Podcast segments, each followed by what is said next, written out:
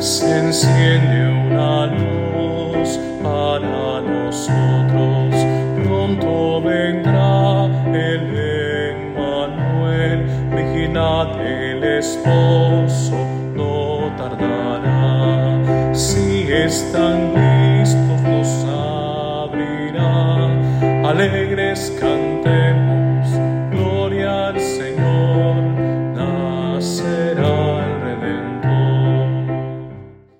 San Andrés, testigo del resucitado, 30 de noviembre.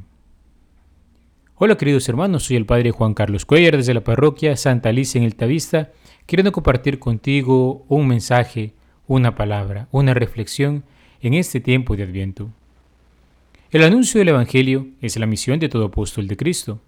Él los llamó consigo para que viviendo muy cerca de Él hicieran experiencia del amor misericordioso del Padre, que a través de sus palabras y obras se reveló a la humanidad. Jesús hizo de aquellos primeros discípulos unos verdaderos testigos de todo lo que vieron y oyeron. Son los testigos del resucitado que han ido por todo el mundo en misión para darle a conocer y llevar a tantos hombres y mujeres al encuentro con aquel que nos amó primero.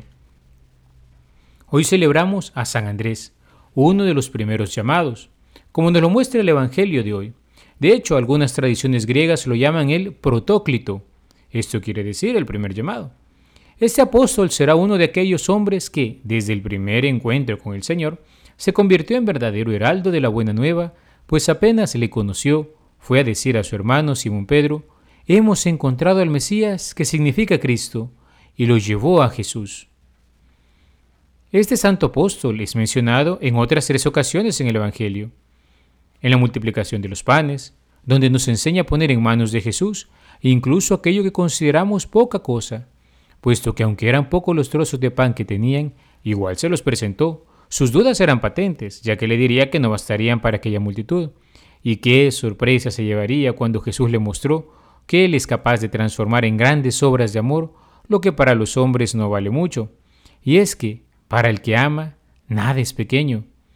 También lo vemos de camino con Jesús en Jerusalén, y le dice un elogio sobre el templo, lo cual da pie para nuestro Divino Maestro a pronunciar el discurso escatológico acerca del final de los tiempos, cosa que suscitó interrogantes en el apóstol y sus compañeros, a lo que Jesús dio como respuesta una palabra que los movería al discernimiento de los signos de los tiempos y a la vigilancia.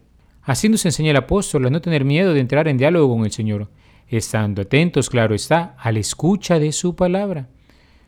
Finalmente le encontramos explícitamente mencionado junto con Felipe como un intercesor de algunos griegos que querían entrar en contacto con Jesús. De hecho, su nombre, Andrés, es de cultura griega, y por tanto esto les habría inspirado confianza hacia él.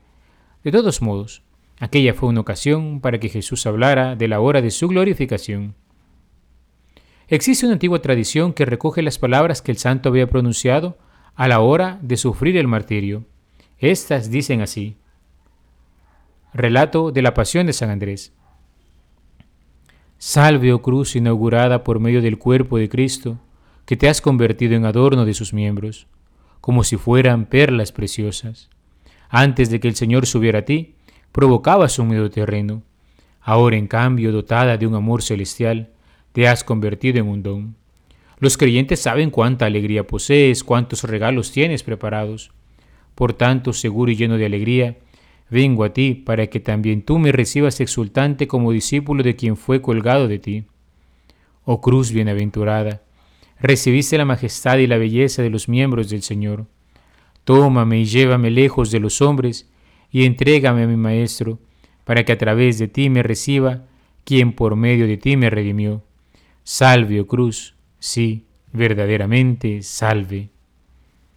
Queridos hermanos, que con San Andrés apóstol, Aprendamos en este tiempo a disponer nuestro corazón a la escucha de la palabra para poder acoger los dones que el Señor quiere derramar en nuestras vidas, el mayor de los cuales será ser sus discípulos, testigos del amor que nos manifestó al hacerse hombre por nosotros para salvarnos, y ser a la vez misioneros que vayan y proclamen a aquel que han conocido y amado y que habrá de volver al final de los tiempos. Alabado sea Jesucristo, por siempre sea alabado.